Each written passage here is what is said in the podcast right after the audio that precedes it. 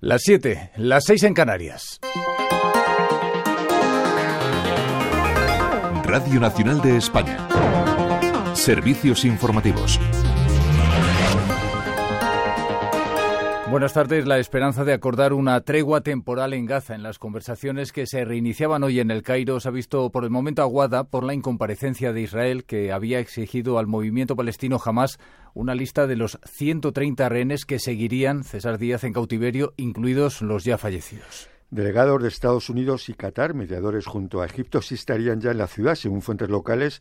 También una delegación de Hamas, aunque de menor rango del esperado. El acuerdo, que según Estados Unidos tendría ya el visto bueno casi total de Israel, sería de seis semanas de alto el fuego que empezarían antes del inicio del Ramadán musulmán dentro de una semana y durante las que se liberarían unos 40 rehenes y unos 400 presos palestinos, pero jamás no ha entregado la lista que debería incluir los 40 más vulnerables, los que serían liberados, y asegura que 70 rehenes han muerto durante los ataques de Israel, cifra que el gobierno de Netanyahu rebaja a 30. Jamás exige además el compromiso de permitir la entrada diaria de entre 400 y 500 camiones de ayuda alimentaria y el regreso de los palestinos desplazados al norte de Gaza. Del otro conflicto de la guerra de Ucrania, dato facilitado por los servicios secretos británicos, las bajas rusas en febrero mes en el que se cumplían dos años del inicio de la invasión, habrían rozado Sergio Hurtado el millar diario entre muertos y heridos. El peor mes para el ejército ruso desde el inicio de la invasión a gran escala hace ya más de dos años.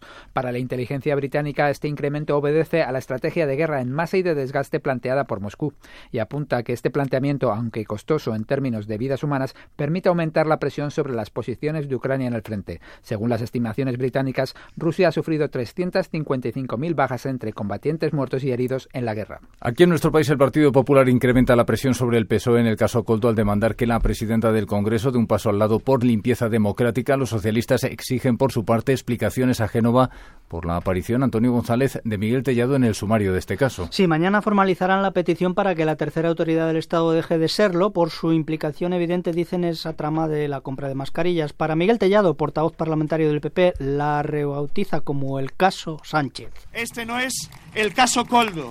Esto no es una anécdota, esto no es ni siquiera el caso Ábalos, esto es el caso Sánchez.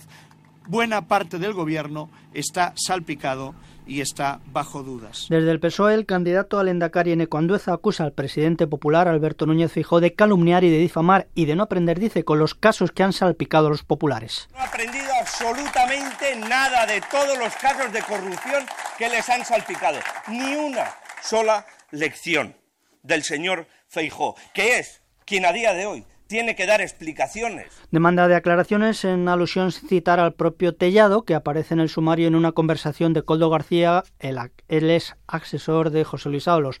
Los socialistas, por cierto, critican también que Ábalos, precisamente, no haya devuelto su acta de diputado.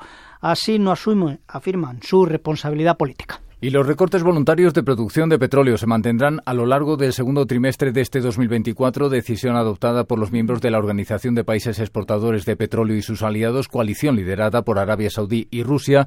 En el caso de los primeros, el recorte a expensas de la demanda se mantiene en un millón de barriles diarios, situándose en torno a los nueve millones en la producción cada día. Moscú mantiene también por encima de los 400.000 barriles diarios la reducción.